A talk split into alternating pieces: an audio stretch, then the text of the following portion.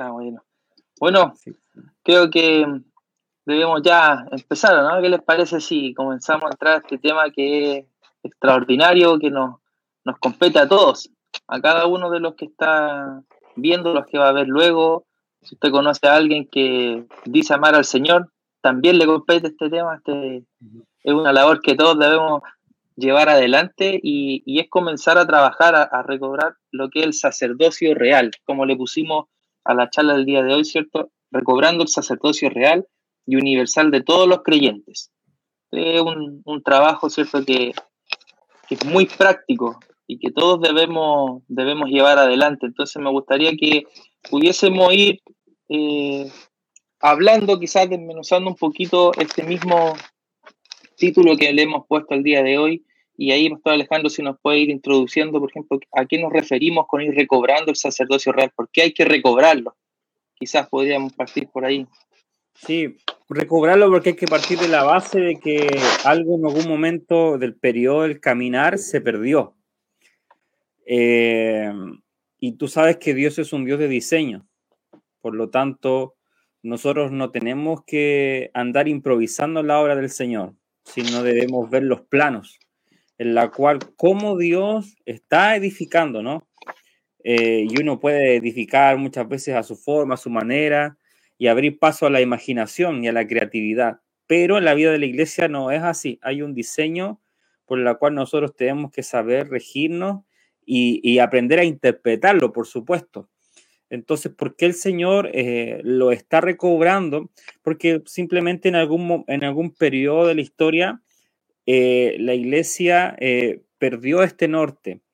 ¿Y cuál es el norte? Precisamente el diseño original siempre fue darle dos aristas al hombre, dos aspectos gubernamentales. El primero es el aspecto espiritual, que es el sacerdocio, y el otro aspecto es el aspecto real del, linaje de reyes que nosotros tenemos. Los dos aspectos de gobierno en el asunto del espíritu y en los asuntos terrestres, ¿cierto? Dios nos ha dado una autoridad y, ese diseño está eh, implantado para todos aquellos que hoy han nacido de nuevo. Entonces, ¿por qué el Señor está recobrando? Porque el Señor está levantando un linaje.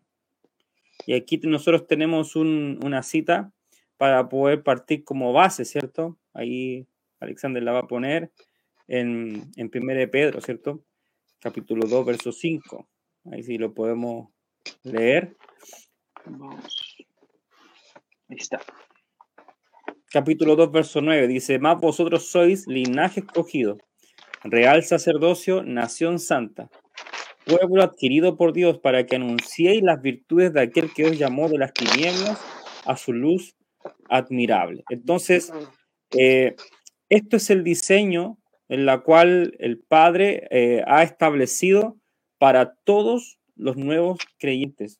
Venimos de un nuevo linaje, que ya es un linaje que adoptamos ahora en Cristo, no en la vieja creación, ahora en Cristo venimos de un linaje de realeza. Por lo tanto, hoy ha sido depositado, tenemos un nuevo ADN, somos como una nueva raza, por así decirlo. La nueva creación, el nuevo hombre es una nueva raza que está compuesto de estos sacerdotes reales. Por eso que el Señor hoy está trayendo a memoria en esta, en esta generación y, en, y obviamente siempre ha habido un remanente en el nacimiento de la iglesia que ha perseverado con esto. ¿Y por qué el Señor está recobrando? Porque precisamente eh, el sacerdocio de todos los creyentes en algún momento de la historia eh, fue castrado.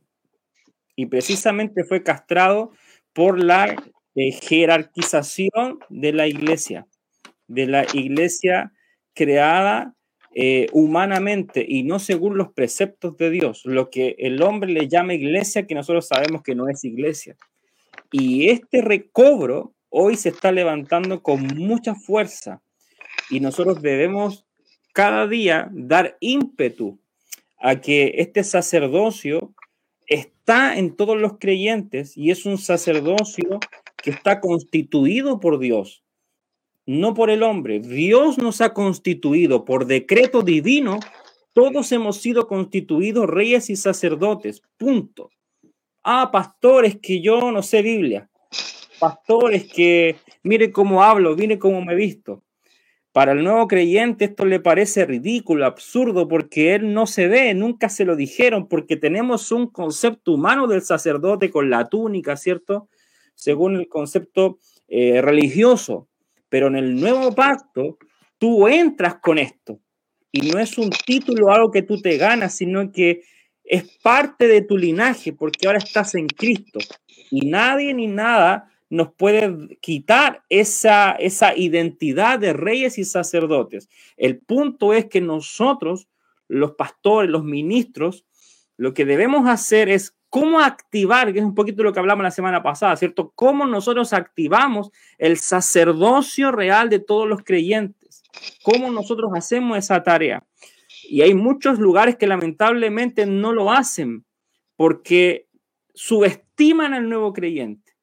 Pero si nosotros entendemos que el diseño de Dios es, que el, pueblo del Señor está constituido de reyes y sacerdotes, entonces yo no soy quien para quitarle mérito a lo que el Señor ya estableció. Entonces, desde esta base, nosotros debemos comprender que todos nosotros fuimos llamados al ministerio, sin excepción alguna. ¿Qué les parece? Bueno. Porque si no me ponga a predicar y y nosotros llevamos la menos. Claro. ¿Qué les parece? sí, no, eh, eh, es verdad eso que bueno que, que, ahí resaltamos el concepto de que esto es algo que todos, todos lo tenemos desde el primer momento en que aceptamos al Señor en nuestras vidas. Y tú, bueno, tocaste algunos hechos históricos también, el hecho de, hacer una comparación y, y mm. quizás podríamos rescatar desde la historia cuando el Señor llama a su pueblo, ¿cierto? y establece los sacerdotes, dice que quiere que le sirvan para tener un, reino de sacerdotes, o sea, no, no solo de, seguidores, sino de sacerdotes. Y, yo solo quiero poner un poco el, el, concepto en cuanto a la función, porque la gente quizás puede pensar, tú le hablas de un sacerdote y creo que instantáneamente, dependiendo de la cultura, por quien hayamos sido quizás colonizados, conquistados. Eh, aquí cuando, al menos en Chile, imagino que en España igual, eh, habla un sacerdote a una persona que no conoce, está recién ingresando, se, imagina un cura, imagina el papa o alguien que, tiene que dirigir. Y ah. finalmente, lo único acertado que, podría estar ahí es alguien que sirve a Dios. Es alguien que, en el fondo está para el servicio del Señor, creo que sería lo único acertado en ese concepto. Y que, que decir, decir que trabaja solamente para el Señor, ahí es cuando comenzamos a errar y se comenzaba, creo, a hacer esta diferencia y solo algunos eh, se hacían llamar sacerdotes cuando el Señor quiere que todos, en el fondo, le sirvamos y trabajemos para Él, en el sentido de que no es solo dedicarme 100% a ministrar a otras personas, sino que es lo que yo hago, en lo que yo vivo, donde yo me muevo, yo estoy siendo un sacerdote porque en el fondo estoy sirviendo como un instrumento de Dios para mostrarle a Él, para acercar, ¿cierto? La definición más, más acertada, lo que más simple de entender es, la persona que acerca, ¿cierto? O que acorta la distancia entre Dios y el hombre, que, disminuye, es el encargado, en el fondo somos los encargados de llevarle eh, eh, a las personas, acercarlas al Señor. Y ahí es en todo lo que hacemos esto, como siempre lo hemos hablado y el nombre muy bien está puesto, charlas de vida, se trata de esto, de una vida, de vivir. Y dentro de eso, eh, nosotros hoy estamos hablando del sacerdocio, pero podemos tener muchos sinónimos de nombre en cuanto a nuestra labor, y ahí está el hecho de ser hijos también, ¿cierto? Embajadores, ministros que reconcilian, pero todo apunta a lo mismo. Y, y, solo a leer, que faltó aquí lo encontré porque estaba en otro, en, otro archivo que tú mencionaste, primera Pedro 2.5, no lo, no lo pusimos ese. Cierto que quiero leerlo para que también entendamos que de aquí tomamos el hecho de que somos sacerdotes, que dice el Señor que vosotros también como piedras vivas sed edificados como casa espiritual y sacerdocio santo, para ofrecer sacrificios espirituales aceptables a Dios por medio de Jesucristo. Y aquí quiero unirlo, o sea, antiguamente, ¿cierto? Eran solo unos pocos los elegidos en llevar el, sacrificio delante del Señor para expiar los pecados, ¿cierto? Para, por el pueblo en representación de ellos. Hoy, entendiendo gracias a la revelación que tenemos de la palabra y, cómo el, eh, el, Señor utilizó, ¿cierto?, al apóstol Pablo para, para que llegara el Evangelio a todos, entendemos que ese sacrificio hoy es vivo y es constante y somos nosotros, como dicen Romanos 12, que nos debemos presentar como un sacrificio vivo, santo, cierto y agradable delante de ellos. En el fondo, hoy somos tanto sacerdotes como también el sacrificio mismo que constantemente está siendo agradable a Dios. Y eso es finalmente dejar que el Señor tanto nos disfruta a nosotros y nosotros lo disfrutemos a Él. Creo que cuando nosotros pensemos que, que podemos eh, servir al Señor no tratando de, simplemente llenarnos de, conceptos para enseñarle a la gente, sino mostrándole a la gente cómo se hacen las cosas, porque como sacerdote esa es nuestra labor, administrar a las personas, es mostrarle, mira, este es mi Dios, yo vivo como cualquier persona común y corriente, pero aquí es donde se marca la diferencia, donde está puesta la confianza, etcétera, donde, donde puede pasar una situación difícil, mira cómo yo adelante lo llevo, y ahí en la práctica la gente va experimentando este hecho de, finalmente disfrutar al Señor. No sé si, si quiere ir complementando algo más, Christopher, también. Está bueno el, sacrificio. Mm. Eh, estaba escuchando, eh, estaba escuchando claramente. Eh, mm. Mira, en la antigüedad el sacerdote era el hombre que representaba a Dios en cada, cada lugar era un representante eh, de Dios. Y como decía eh, Alexander, él, él acortaba la distancia, ¿cierto? Este hombre tenía mayores privilegios que otras personas no tenían. Él, él, era el privilegiado que podía entrar en el templo al lugar santo. Y al lugar, eh, esto lo voy a explicar muy rápido el, templo se dividía en tres partes. El patio, que era el lugar externo, todo lo que se veía, donde todos podían estar allí y, adorar en lo externo, ¿cierto? Estaba también el lugar santo, donde solamente podría entrar el sacerdote, ¿sí? Y una vez por año, él podía entrar al lugar santísimo, donde era como el lugar donde estaba la presencia de Dios, ¿cierto? Representativa.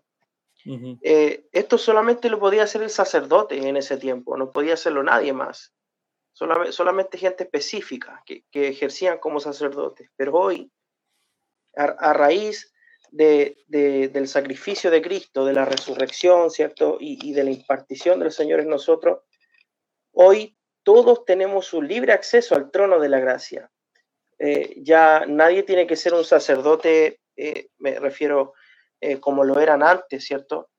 Eh, sino que todos nosotros, todos los hijos de Dios, son sacerdotes ya, son reyes ya. Eh, no necesitamos un nombramiento especial, tener que pasar requisitos para hacerlo, no necesitamos ser estudiosos de la Biblia, como decía el pastor Alejandro, no necesitamos orar bonito o tener más tiempo en la iglesia para hacerlo, sino que tú, al momento de que el Señor viene a vivir a tu corazón, tú ya eres un sacerdote real.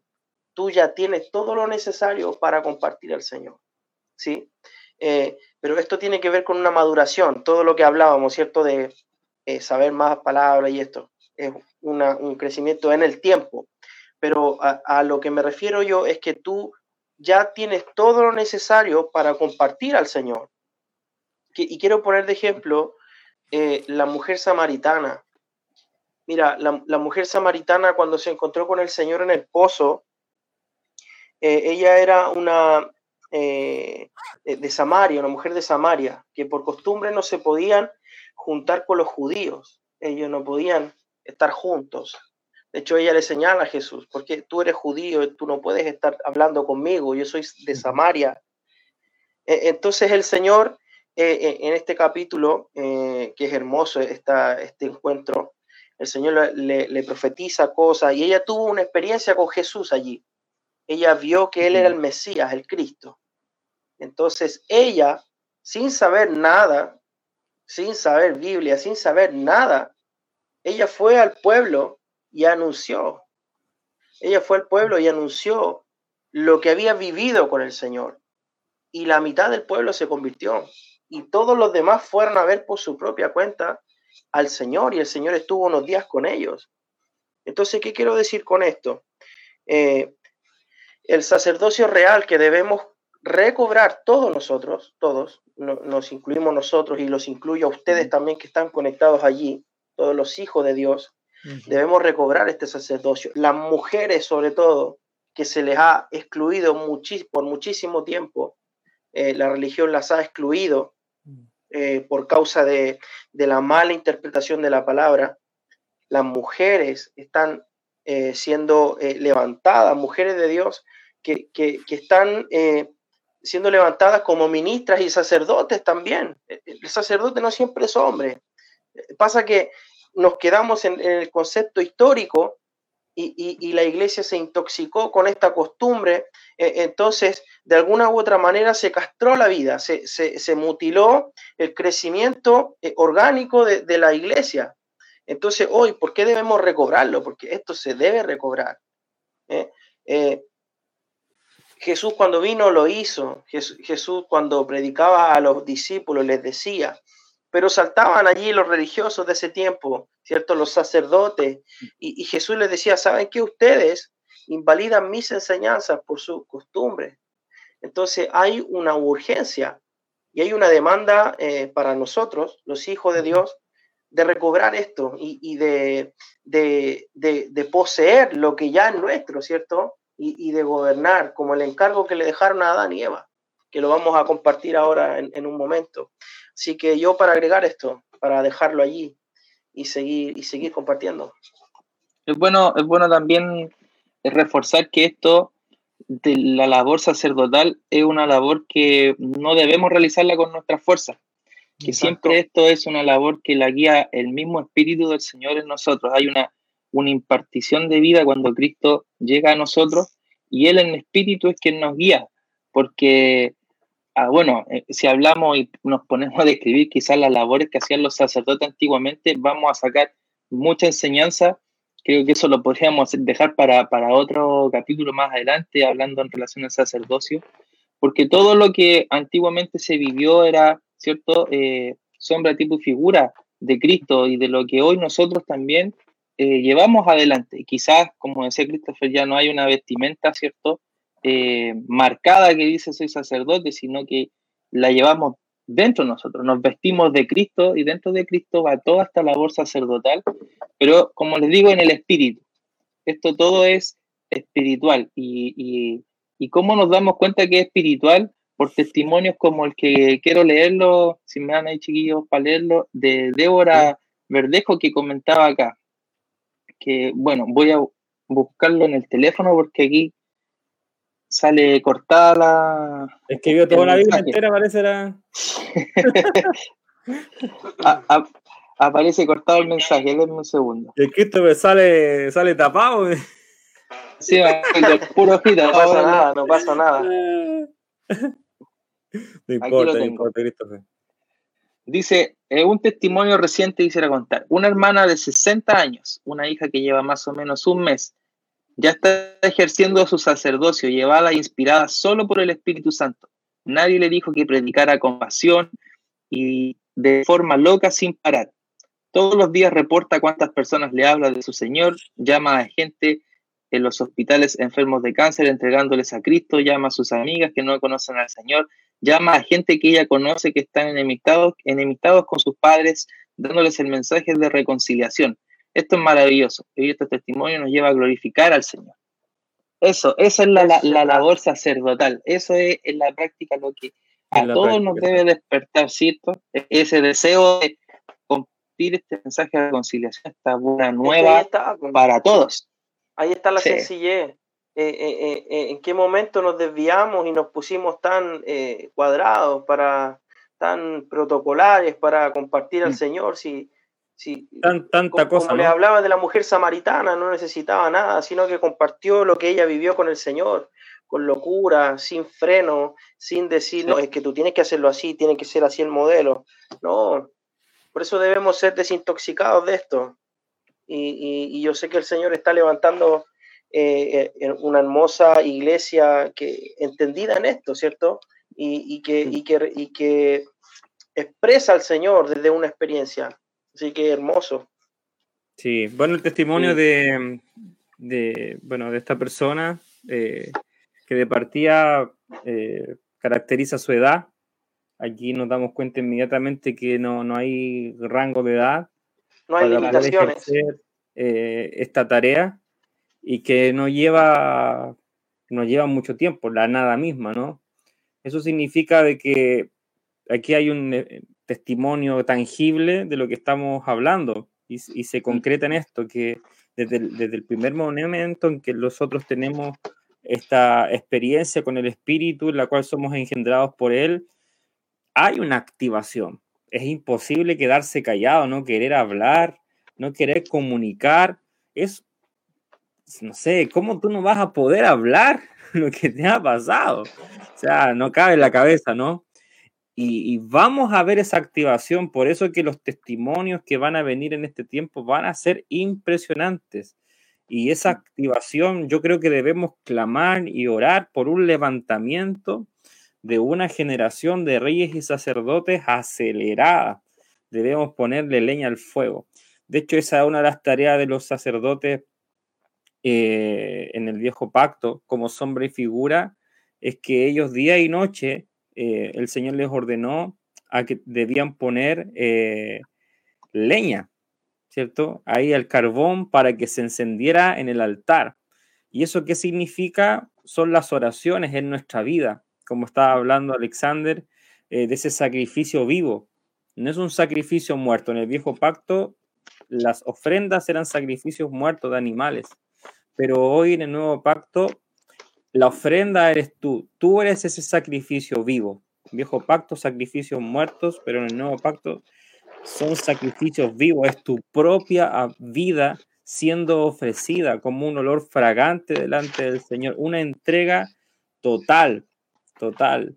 Y, cuando nosotros cumplimos esta labor respecto a, a, ser un acercador, de un eliminador de distancia, como lo está haciendo esta hermana y que está comenzando a, compartir, porque en palabras muy simples es eso, es compartir, compartir, dar a conocer lo, el Cristo que a nosotros se nos ha revelado y que estamos experimentando. Mientras tú estás compartiendo, tú estás cumpliendo esta, esta tarea sacerdotal, que no nos no, no, no, no hay diversidad, es decir, que todos nosotros tenemos esta tarea. Algo muy importante también de rescatar eh, es que los sacerdotes reales del nuevo pacto son seculares. Eso quiere decir de que eh, cumplimos esta tarea 24/7. No es como que en un momento hacemos esta labor y después nos sacamos, ¿cierto? La capucha de sacerdote y seguimos nuestra vida normal. No, no, esta es nuestra vida. Por lo tanto, nuestros oficios, nuestros trabajos en el mundo son la excusa de Dios para manifestar el sacerdocio en todo momento, en todo lugar y a toda hora. Por lo tanto, nuestros oficios, si alguno de ustedes ha tenido un oficio o tiene sus estudios, es la excusa de Dios para manifestar el sacerdocio. Porque mucha gente dice, ah, que pastor no tengo tiempo, porque tengo mucho tiempo trabajando. Bueno, Dios te puso en ese empleo por un propósito. ¿Cómo tú vas a desaprovechar y hacer una dicotomía, una separación de tu trabajo versus tu sacerdocio? Eso es muy claro que nosotros podamos entender que no hay una separación. De hecho, el apóstol Lucas nos compartió una vez un principio respecto a lo mismo, que para Dios la única tarea que Él reconoce es el sacerdocio real del nuevo pacto. Y tú puedes estar incluso trabajando en tu empleo y estar o haciendo negocios, ¿cierto? Los negocios naturales de, de poder transaccionar dinero, y puedes estar ocupado en eso, pero si tú no estás ejerciendo el sacerdocio real, tú para Dios estás desocupado. La única ocupación que Dios reconoce es el ejercicio del sacerdocio. Por lo tanto, eh, eh, todos nuestros oficios son la excusa de Dios. Tú eres un abogado o un, la, la profesión que tú tengas, un doctor, un ingeniero, bueno, que Alexander es, tú estudiaste ingeniería y tú esto tú lo entiendes perfectamente, que tú eres un sacerdote real disfrazado de ingeniero, ¿cierto? La profesión que cualquiera de ustedes tenga, en la tarea que esté haciendo, obrero, albañil, eh, doctor o no sé, alguien que haga aseo, eh, lo que sea, ¿cierto? Es la excusa de Dios para poder manifestar el sacerdocio y esto es secular. Somos sacerdotes seculares, por eso es que tú no me ves con ese estereotipo. Hay gente que me dice, usted es pastor, me dicen, pero ¿cómo tan joven? Y yo a veces les pregunto, ¿acaso un pastor tiene que ser viejo? ¿O tiene que tener terno? ¿O tiene que tener ponchera? Porque muchos reconocen al pastor así con el púlpito aquí incluido. y no, no hay un estereotipo. No hay un estereotipo de pastor. No, no, no tiene que ver con el estereotipo físico, qué ropa te pones. Entonces eso es maravilloso, porque nosotros tenemos el, esta túnica, pero es una túnica espiritual. La túnica que tienen los sacerdotes reales es Cristo. Estamos revestidos de Cristo, no de una vestimenta externa que los sacerdotes en el antiguo pacto tenían. Tenían una, vestimenta externa, obviamente, de, de, lino especial, pero en el nuevo pacto nuestro vestido es Cristo, estamos revestidos de Él.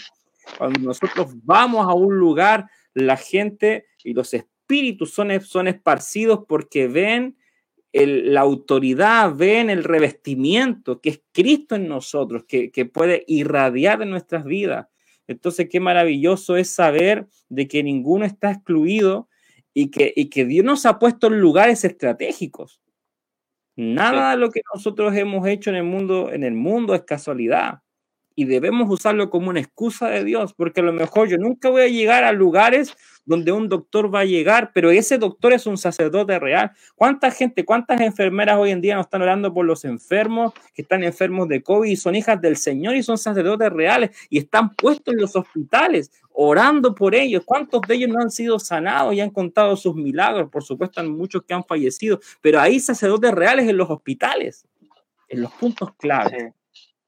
Tú tocaste algo súper bueno que, es práctico dentro de esta labor sacerdotal y ese hecho de, no confundirnos con, nuestra, nuestro oficio o los que tienen alguna profesión y, tienen un trabajo en el mundo, eh, Jesús lo dijo muy claro, creo que en el Evangelio de Juan, si uno lee como por ahí desde el capítulo 14 en adelante, comienza a hablar, o 16, de, del Espíritu que iba, ¿cierto?, a operar en nosotros y cómo íbamos a tener que actuar.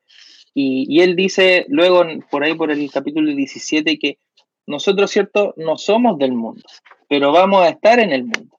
Nosotros somos sacerdotes reales.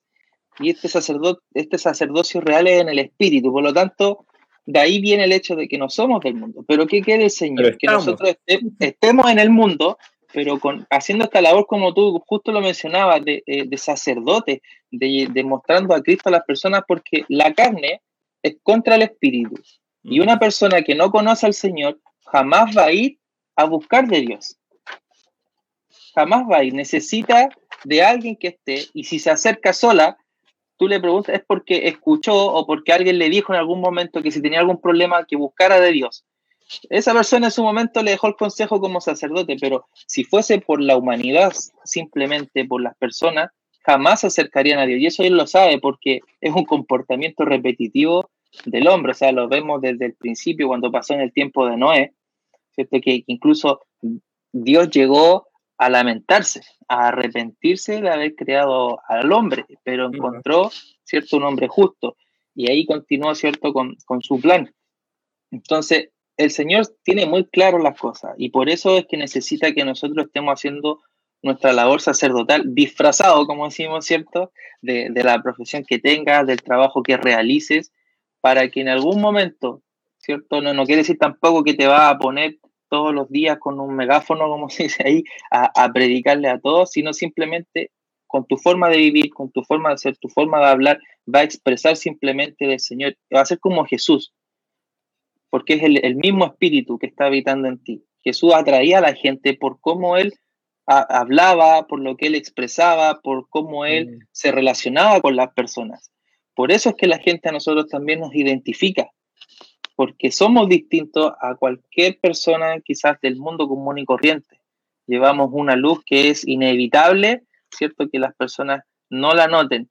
Y el Señor nos puso así, para que nosotros mostremos esta vida, este sacerdocio, lo llevemos adelante. Entonces quería ahí como reforzar eso porque eh, es súper bueno que, la gente entienda que es donde estamos, en el lugar donde Dios te puso, tú tienes que hacer tu labor sacerdotal. No es solo con, la gente de la iglesia, con los que conocen mm. del Señor o en la iglesia, es en tu trabajo, en tus estudios, en tu casa, con tus vecinos, eh, no sé, etcétera, donde, donde puedas estar donde se presente la oportunidad, porque a veces uno no está siempre así como, o sea, es un sacerdote real 24/7, pero no es como que uno que anda despertándose a quién le voy a predicar, a quién le voy a hablar, uno hace su vida también, por supuesto.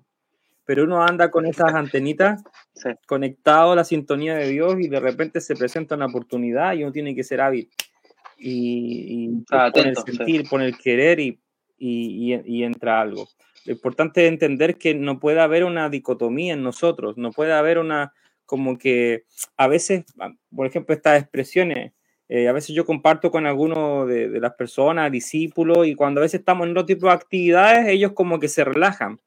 Y de repente cuando hacemos reuniones de casa iglesia, como que me, me dicen, ahora, ahora el pastor, ¿me entiendes? Y no, yo siempre sigo, siempre soy el pastor. sigo siendo el pastor 24/7, no, solamente que hay roles diferentes. Yo con mi mujer no soy su pastor, soy su esposo, ¿me entiendes? roles diferentes, pero en el cuerpo de Cristo eso no se pierde. No, no puede existir esta cuestión como que en un momento lo soy y a veces no lo soy. Yo creo que quiero tocar algo importante, a lo mejor Cristo puedes complementar respecto a, a la influencia. El, el, que a veces, como este tema está todo abocado al nuevo creyente, a veces el nuevo creyente comienza y tiene muchas ganas de ejercer el sacerdocio. Pero a veces cuando no están las bases, yo he escuchado varias historias de, algunos de ellos que, bueno, sabemos que Dios, ellos tienen un deseo de dejar las cosas malas, ¿cierto? Y se apartan de la gente, se apartan del mundo. Pero la palabra dice que nosotros estamos en el mundo.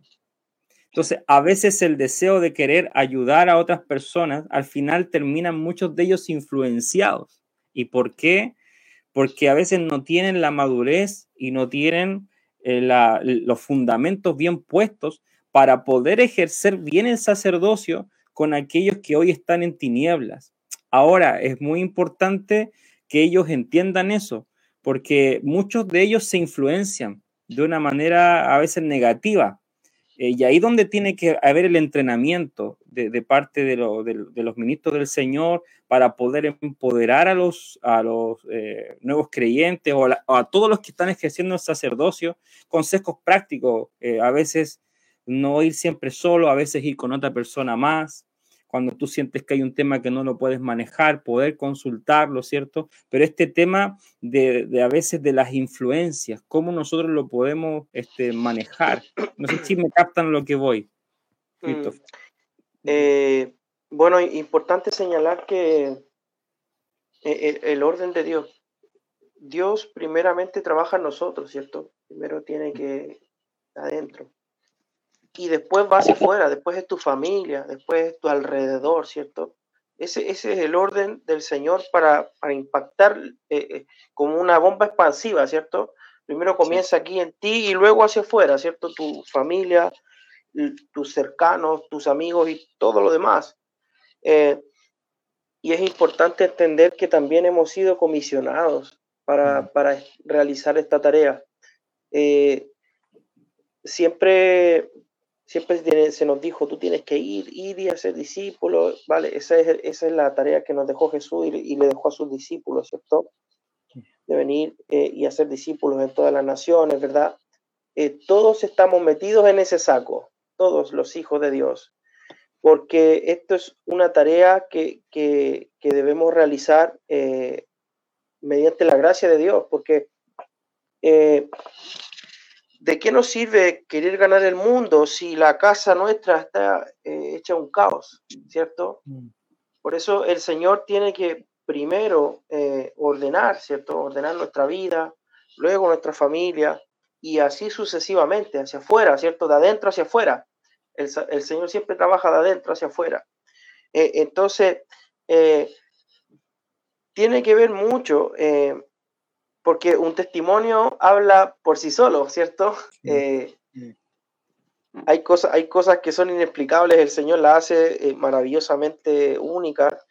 Y cuando una persona es impactada por Dios en, en un área, cuando el Señor te saca de un área, tú quieres contarle a todos eso, a todas las personas que están allí viviendo eso mismo. Dice, no, sabes que aquí hay salida, eh, yo te quiero contar mi testimonio, Y, y sin decir nada, eh, esa persona puede salir de allí gracias a un testimonio. Y, y esto es influenciar, ¿cierto? Eh, la influencia no es obligar a alguien, sino que la, la, influencia viene siendo también una transferencia de vida, porque en el reino, ¿verdad? porque hay mucha influencia que tú puedes hacer con las personas, hay mucha manipulación en esto también. Pero cuando nosotros influenciamos mediante Cristo, mediante lo que hemos vivido, tú transfieres vida a la persona. Y, esto, esto sigue siendo un sacerdocio, porque tú, tú acortas la distancia, tú, tú llevas a Dios a la persona, adentro tú, tú, haces que ellos reciban al Señor, como contaba el testimonio de eh, Débora, que es maravilloso, que todos reciban al Señor, eso es maravilloso. El Señor se encargará después de dar crecimiento, ¿cierto? Pero tú ya anunciaste la buena noticia, tú, tú, ya, tú ya acortaste la distancia, tú, tú ya presentaste a tu Dios, ¿cierto? Sabes que, mira, aquí está mi Dios, este es mi Dios, el que me sanó, me sacó de esto, te lo presento, aquí está. Eh, y, y, eso, e, ese eh, esa, esa pasión, ¿cierto? Esa es la palabra, esa pasión eh, desbordante de un hijo de Dios que recién se enamora del Señor, es la que nosotros debemos pedir al Señor. Eh, como le decía, el Señor le decía, en, una cosa te falta, como le decía a la iglesia de Éfeso, creo que le decía, que olvidaste el primer amor, ¿cierto? Eh, si no me equivoco, le dice que olvidaste el primer amor. Mm. y, esto tiene que ver con la pasión, ¿cierto? Que lo que genera el Señor eh, eh, en ese inicio, ¿cierto? Ese fuego, ese, ese calor, por así decirlo, esa iglesia, esa, esa experiencia ardiente, ¿cierto? Como, como hirviente, de, fervorosa de querer compartir al Señor. Y eso, es, eso tiene que ver mucho con lo que decía usted, pastor, de Alejandro, de ir poniendo leña, y poniendo leña, ¿cierto? adentro, porque es aquí. Eh, y, esto tiene que ver mucho con, influenciar a los demás eh, de adentro hacia afuera. Yo, yo, no puedo influenciarte, decirte, ¿sabes qué? Eh, presentarte un mensaje motivacional, siendo que después eso se va a ir abajo, ¿cierto? Porque va a venir de, del alma. Pero si yo te, te influencio mediante una experiencia con el Señor, eso, eso va a permanecer porque yo te voy a presentar un Dios vivo, una experiencia viva, ¿cierto? O algo que, algo que a mí me sacó mediante la vida, yo te voy a presentar la vida a ti, para que tú lo vivas también. Entonces, eso es lo rico de, ser un sacerdote real eh, en el nuevo pacto, que nosotros no, no, te presentamos un, dogma, no te presentamos un, eh, un, un, credo, ¿cierto? No te presentamos una tradición, nosotros te presentamos una persona. Nosotros llevamos a tu vida una persona. Y tú, yo quiero que tú experimentes con esa persona lo que yo estoy viviendo también. Quizás no de la misma manera, todos tenemos áreas diferentes, pero eh, de alguna manera nosotros nos encargamos de esto. Y esa experiencia que tú tienes con esa, con, con esa persona que es Cristo va a influenciar a todos tus demás. Y eso, eso va a ser glorioso, una bomba expansiva. Sí, yo creo que algo clave es que las personas, todos entendamos que es Cristo en nosotros, que no se trata de nosotros, es Cristo fluyendo. Y como el testimonio de esta mujer, esta señora que lleva muy poco tiempo y está bien, y ella entendió el mensaje, dijo, ah, hay orar por los enfermos y los enfermos se sanan porque el Señor lo hace. Eso es entender que es el Señor interviniendo. Y mientras más nos convenzamos que es Cristo en nosotros, entonces, más cabida va a haber para que Él fluya. Y nosotros vamos, ¿por qué nosotros oramos, ayunamos?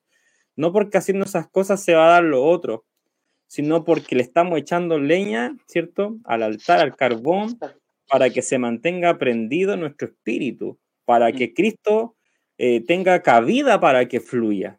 Mm. Porque si tú no tienes una vida de oración, de búsqueda, de intimidad, de, lectura, ¿cierto? De que tú estás eh, siendo saturado por la vida del espíritu, entonces más bloqueos tú le vas a poner a ese fluir. Van a haber muchos tapones, pero mientras tú estás en este ejercicio, ejercitando la piedad, eh, practicando, practicando, ¿cierto? El sacerdocio, entonces más uso va a haber, más uso va a hacer. Y, ahí está el tema de que se atrevan. Mm, me gustaría agregar algo, y esto tiene que ver con los sacerdotes cuando lo hacían antes. Cuando ellos presentaban un sacrificio, ellos tenían que abrir al animal completo, los huesos, ¿sí? mostrar el, el, tuétano, ¿cierto? Todo, abrir todo. Y esto tiene que ver con la disposición del corazón para el servicio eh, de nosotros hoy porque tú no puedes ser, eh, eh, y yo me incluyo, yo no, quiero servir al Señor eh, mediante mi, mi, impulso del alma, ¿cierto? Yo no quiero servir al Señor de esta manera. ¿Por qué te digo esto del animal abierto? Porque nuestro corazón debe ser abierto al Señor. Decir, ¿sabes qué? Yo, Señor, no sé hacer esto. O, Señor, no sé orar. Señor, no, no entiendo tu palabra, pero revélamelo tú. Impúlsame tú, dame fuerzas tú. Eh, de esta manera nosotros accedemos a que el Señor se encargue de hacer las cosas, como bien señalaba tu pastor Alejandro. Eh, él produce en nosotros el querer y el hacer. Él nos empuja a orar por esa persona, a tener eh, la compasión que tenía Jesús cuando vino, ¿cierto? Ese era el sentir de Jesús, de moverse en compasión, de, eh, por los perdidos, amor por las personas, misericordia, esta palabra es muy importante. Misericordia, poner la miseria, eh, poner tu corazón en la miseria de otro. Entonces, eso es ese ser un sacerdote. Y es hermoso porque esta palabra tiene que ser muy, muy recurrente en nosotros. que debemos quitarnos de la cabeza de que un sacerdote solamente es alguien que representa la religión, ¿cierto? Mm, sabemos cuál, no quiero dar nombre.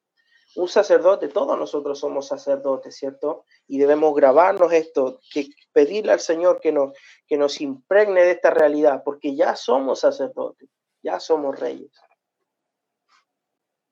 Sí. Hay que, y entrando un poquito también a, la, a la, comparación o a la diferenciación de, de, cómo funciona un sacerdote, cómo funcionaba, operaba antes cómo opera hoy en la nueva era en la que estamos nosotros, porque eh, leía eh, eh, del Witness Lee, ¿cierto? Que tiene, abarca el tema, por ejemplo, el sacerdocio universal de, muy buena forma, es muy claro y práctico leerlo, así que si pueden ahí buscarlo, tienen la posibilidad de hacerlo, sí. El libro se llama El sacerdocio eh, Universal, creo que es, si no me recuerdo bien. Voy a buscarlo ahora bien el nombre y, se los voy a dar ya. Denme, un segundo. Pero para cerrar la idea que quería compartirle ahora.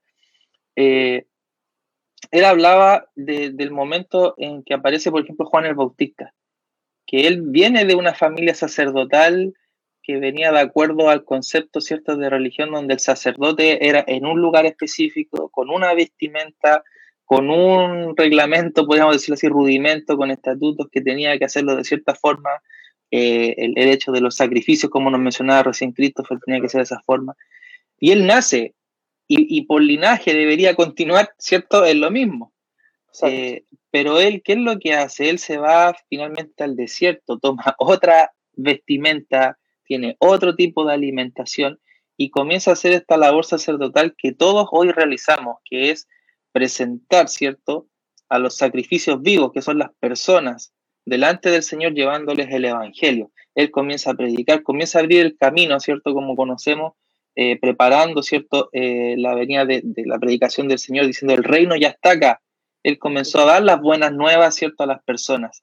Y él, si se dan cuenta, no lo hizo eh, con, la enseñanza de un sacerdote estructurado, como venía dándolo la, religión, en este caso podemos ponerlo así, sino que totalmente guiado por el Espíritu, no tengo, no tengo duda que así, o sea, vino a romper totalmente los esquemas y mostrar que no tiene nada que ver con, con, lo que es exterior, sino que con lo que está dentro de ti, que quiere salir, como hablábamos en los testimonios aquí, que es algo que te llena y lo único que tú quieres hacer es ir, no importa cómo estés, en la situación que te encuentres, quieres hablar, quieres llevar y, la palabra entregarla a las personas, porque una de las funciones principales que tenemos nosotros como sacerdotes hoy en, en, en, la gracia que vivimos del Señor es eso, es llevarles el Evangelio a las personas, ¿cierto?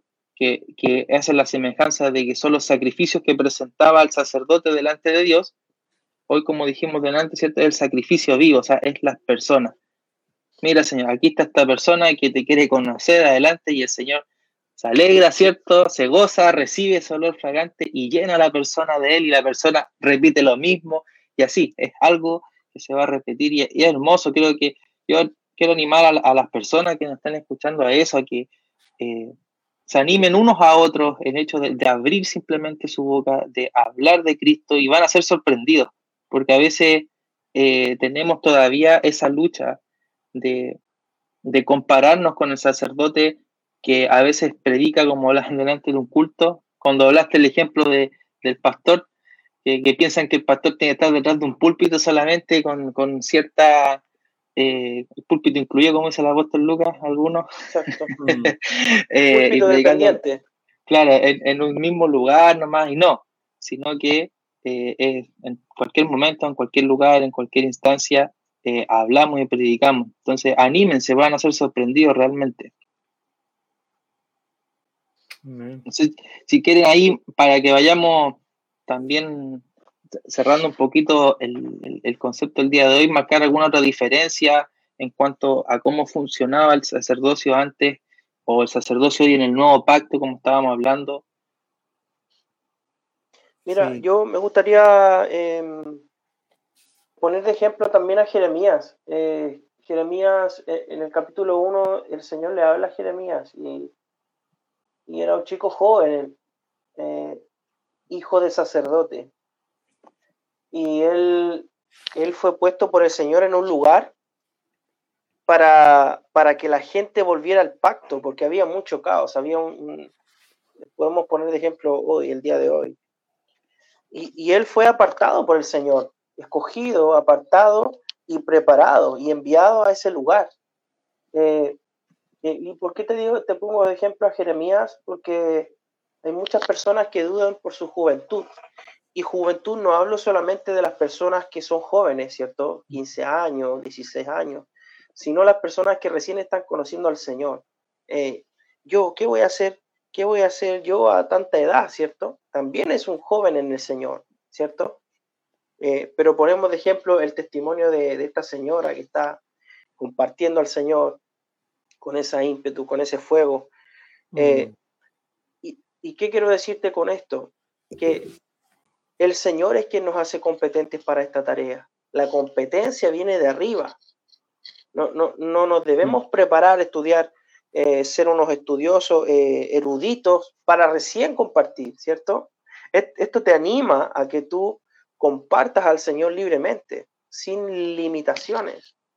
Eh, pero ¿qué ha pasado durante todos estos años? No, nos han mal enseñado, ¿cierto? Se, ha desviado la sencillez del Evangelio, lo sencillo, eh, la, simpleza, ¿cierto? Con que se comparte al Señor.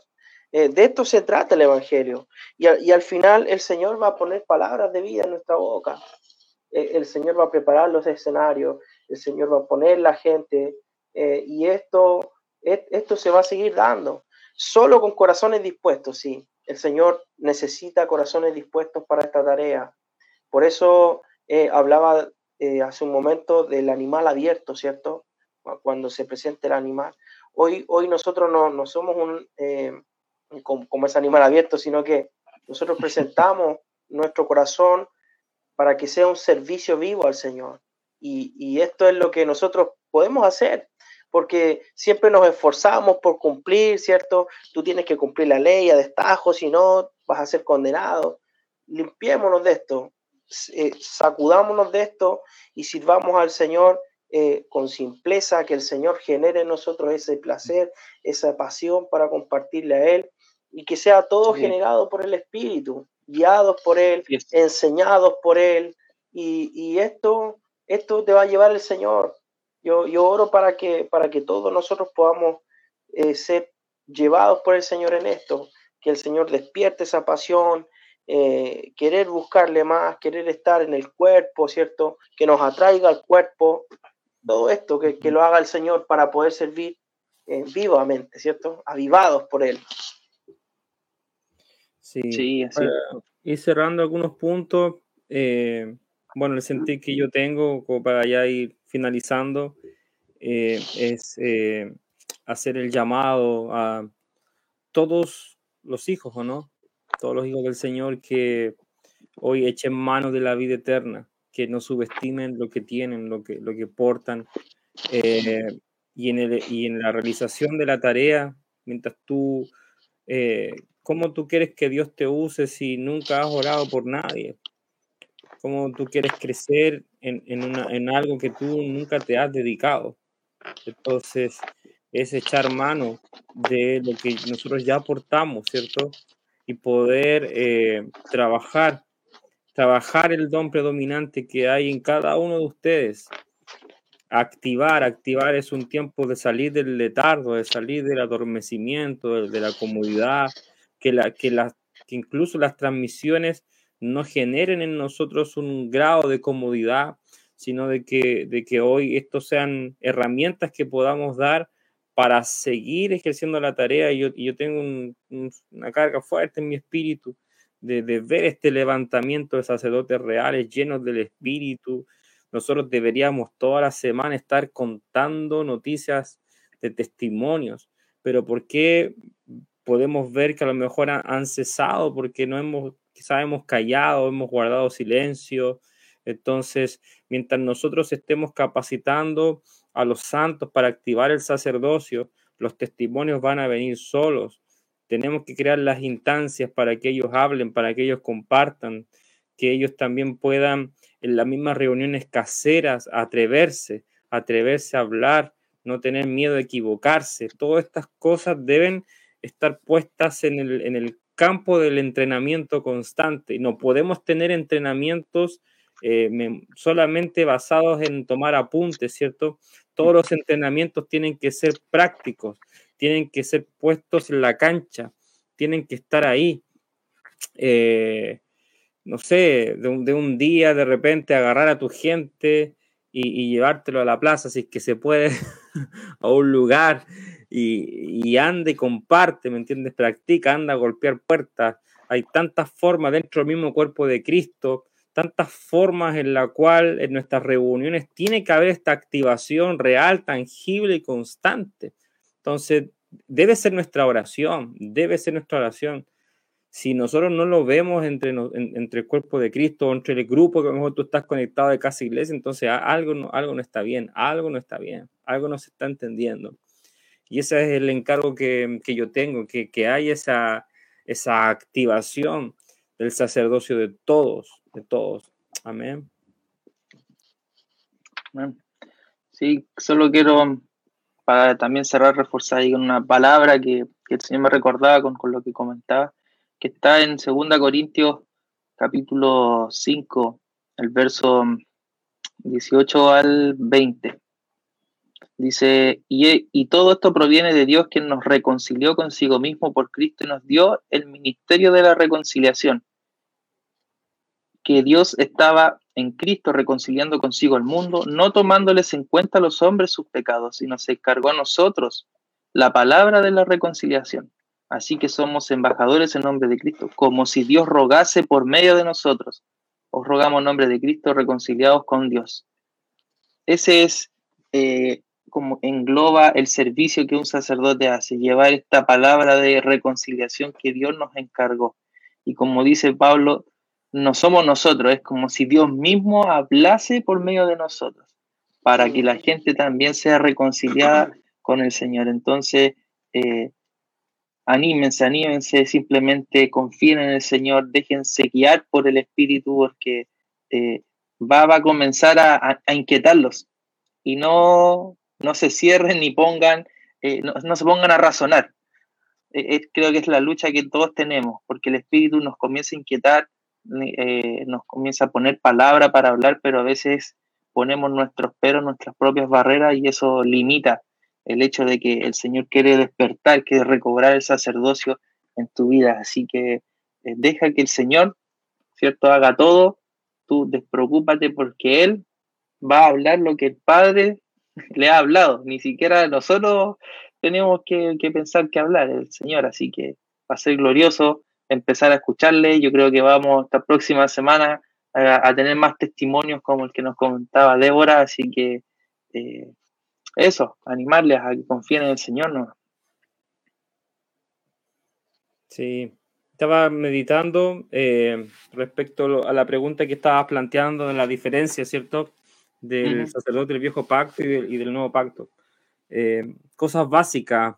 Eh, el sacerdote del viejo pacto ofrecía sacrificios sangrientos. El del nuevo pacto ofrece sacrificios espirituales por medio de Cristo y reafirmamos por medio de Cristo porque todo lo que tú puedas hacer en ti mismo, cualquier culto que a lo mejor se pueda ver muy, muy bonito, ¿cierto? A la verdad, como dice Pablo, eh, puede a lo mejor generar un grado de cordura, así se ve bien, pero para Dios es insignificante. Mm. Porque el Cristo para nosotros es nuestro sumo sacerdote, el que va delante del Padre y presenta, ¿no? Nosotros todo lo debemos hacer por medio de Cristo. Eh, segundo, tiene que ver con los sacrificios eh, que son en el nuevo pacto, que son espirituales, que no son humanos, son espirituales.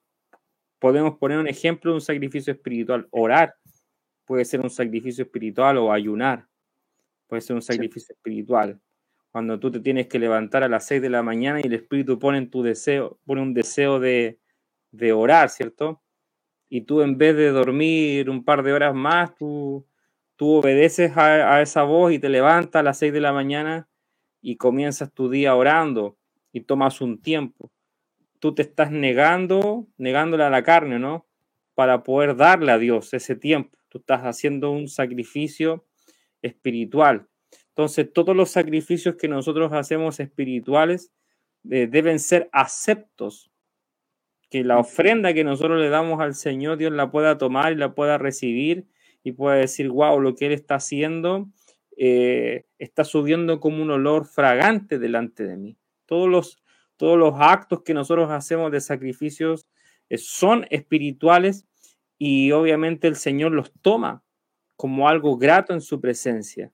Eh, es imposible poder ejercer el sacerdocio con una mala preparación independientemente si el Señor te usa al mes, a los cinco meses, a lo mejor puede ser, puede ser el impulso, puede ser el, impulso del comienzo, ¿no? Que nos pasa a todos.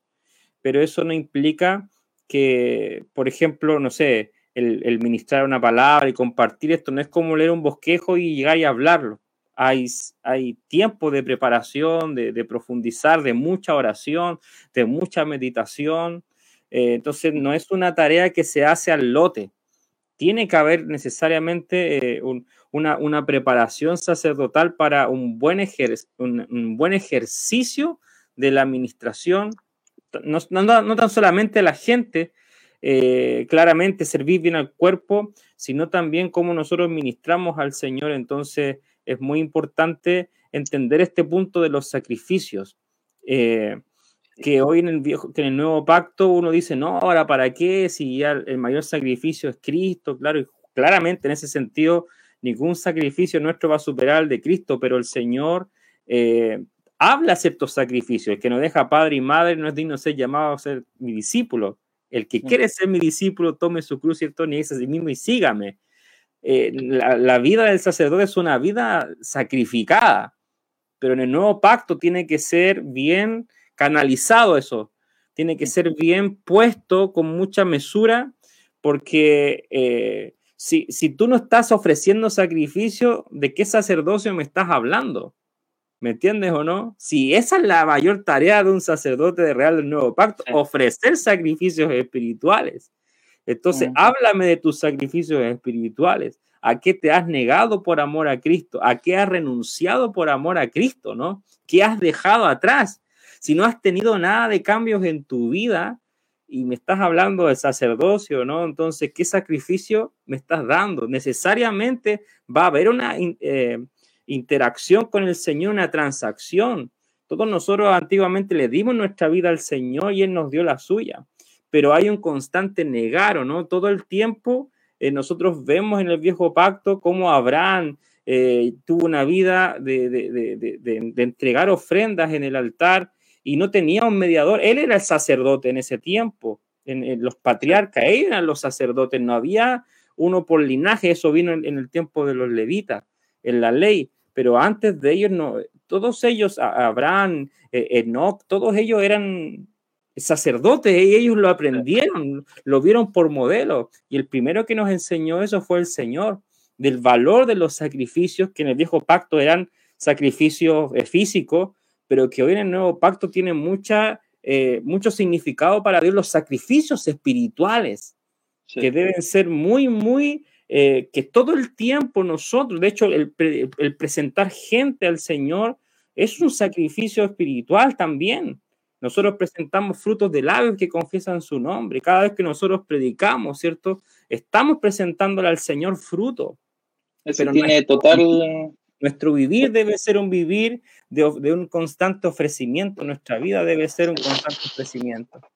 Ese tiene total relación el hecho de que hoy el sacrificio es, es vivo, es constante, porque es el Espíritu de Cristo el que estamos compartiendo, abriéndole la puerta a los corazones de las personas para que ingrese porque en la cruz, ¿cierto? Jesús, el, cordero que fue inmolado, como dice la palabra, antes de la fundación del mundo, pero que se, se materializó eh, en el hecho histórico que conocemos, ¿cierto? Cuando Cristo fue a la cruz, fue el, último sacrificio, ¿cierto? Eh, entregado físicamente y luego ese sacrificio tiene una validez eterna en cada uno de los que recibe el Espíritu, porque es como, como el comprobante, como el comprobante de, que te dieron cuando tú llegaste tu sacrificio o cuando tú compras algo, ¿cierto? Te dan tu comprobante que dice esto me pertenece, esto es mío. Bueno, el Espíritu viene a hacer esa validez de que el sacrificio es vivo y es eterno en cada uno de los que recibe el Señor. Entonces, por eso el Señor, cuando tú hablas de que nos lleva a que presentemos estos sacrificios vivos, ¿cierto? Que sean agradables al Señor, es para que el Espíritu se siga, ¿cierto? E, expandiendo, siga llegando a más personas, sigan habiendo muchos más sacrificios. Y eso es hermoso porque finalmente refuerza y que, esta labor es, del, es totalmente del Espíritu, es totalmente del Señor. Y de hecho, eh, como los apóstoles murieron, todos murieron mm. sacrificados. Pedro murió eh, crucificado al revés porque no, no aceptó morir igual como su maestro. Todos, hubo uno nomás que, que murió de vejez nomás, pero los demás eh, todos murieron de una forma sacrificada. Al apóstol Pablo lo degollaron. Eh, ellos, dijeron, Señor, aquí estoy. Hasta el último momento ellos olieron a sacrificio vivo y su muerte fue parte de eso también. No estoy diciendo que el día de mañana algunos de nosotros nos van a cortar la cabeza porque acá no, no pasa eso, pero si algún día llegase a pasar, tú dices, como decía Pablo, ¿no? si vivo para el Señor vivo y si muero para el Señor muero. O sea, que vivamos, muramos, somos de Él, somos una ofrenda. Nuestra, nuestra vida ya quedó en la cruz hace mucho tiempo, estamos entregados a la causa. Me parece, me, emociona esto, es muy potente, ¿no? Hoy nosotros vivimos en una, en una cultura, ahora sí, lo último que digo, no hablo más, sino también vamos, a terminar mañana. Eh, vivimos en una cultura que, nos da todas las facilidades para poder predicar libremente, porque tú bien lo mencionabas, no van a venir y cortarnos la cabeza. Donde vivimos, quizás los países que estamos nosotros, pero tenemos hermanos en la fe que todavía corren eh, ese riesgo de vida, de, morir de esa forma, eh, como zonas de África, Medio Oriente, en, Asia, y, y escuchas tú los testimonios de ellos eh, y son impresionantes. O sea, la pasión que, tienen por seguir predicando al Señor, porque su, vida no, no queda a un lado. He escuchado un testimonio de un, pastor que lo tomaron, por ejemplo, en, una parte de, Rusia eh, y lo torturaron y todo.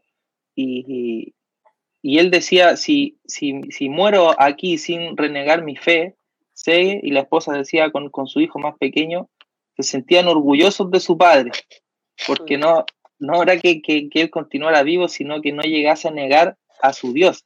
Así de fuerte es la fe que, que profesan y no tienen miedo de ser torturados, de, de llegar a perder su vida.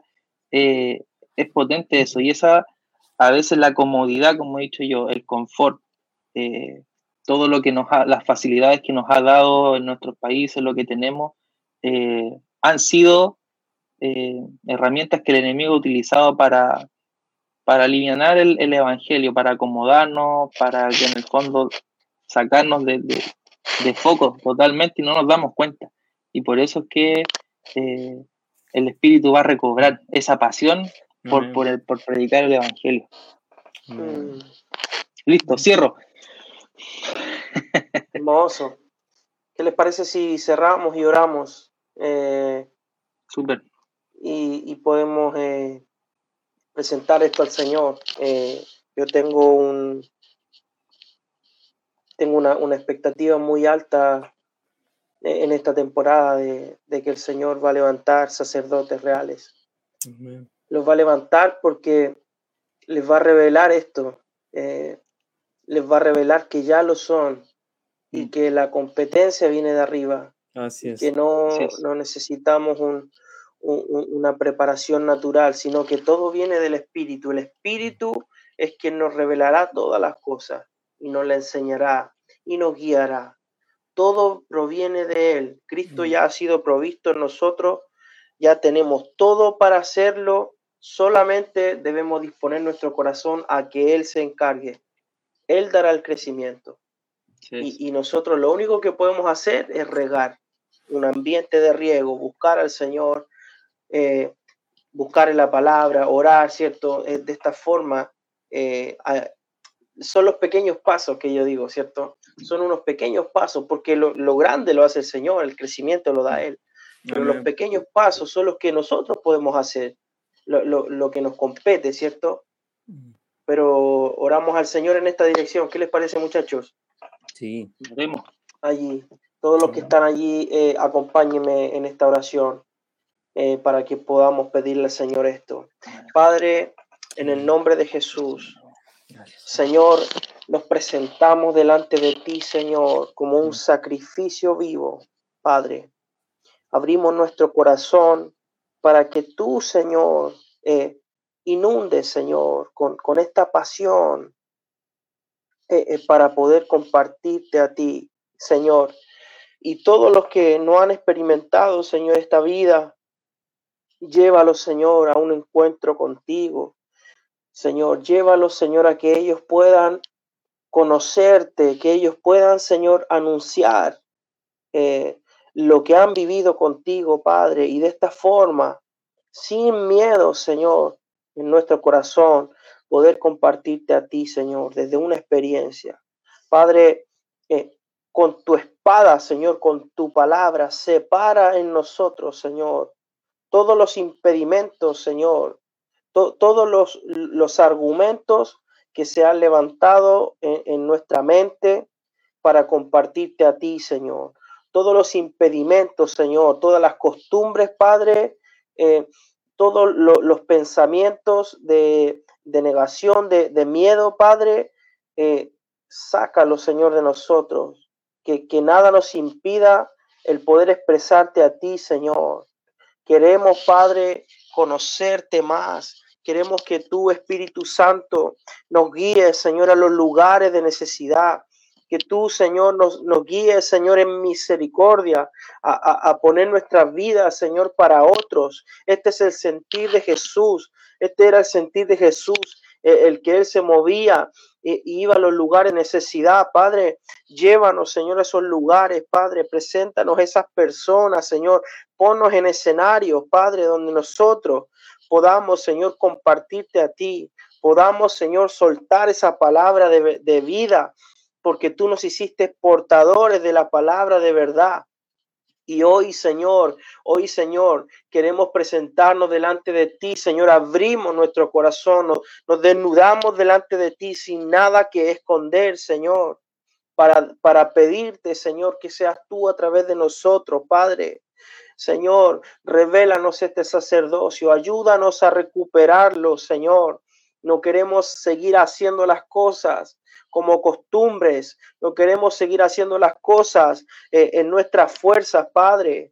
Queremos que tú seas el que impulse todo, Señor, que tú produzcas en nosotros el querer y el hacer para que nosotros podamos servir en un sacrificio vivo, un servicio eh, avivado por ti, Señor. Que este fuego, que este fuego que, que, está en nosotros arda, pero que tú lo generes, Señor, y llévanos a, hacer esos pequeños pasos, Señor, que nos competen a nosotros, para que esto siga avivándose, Señor, y que tú dejes el crecimiento necesario, papá.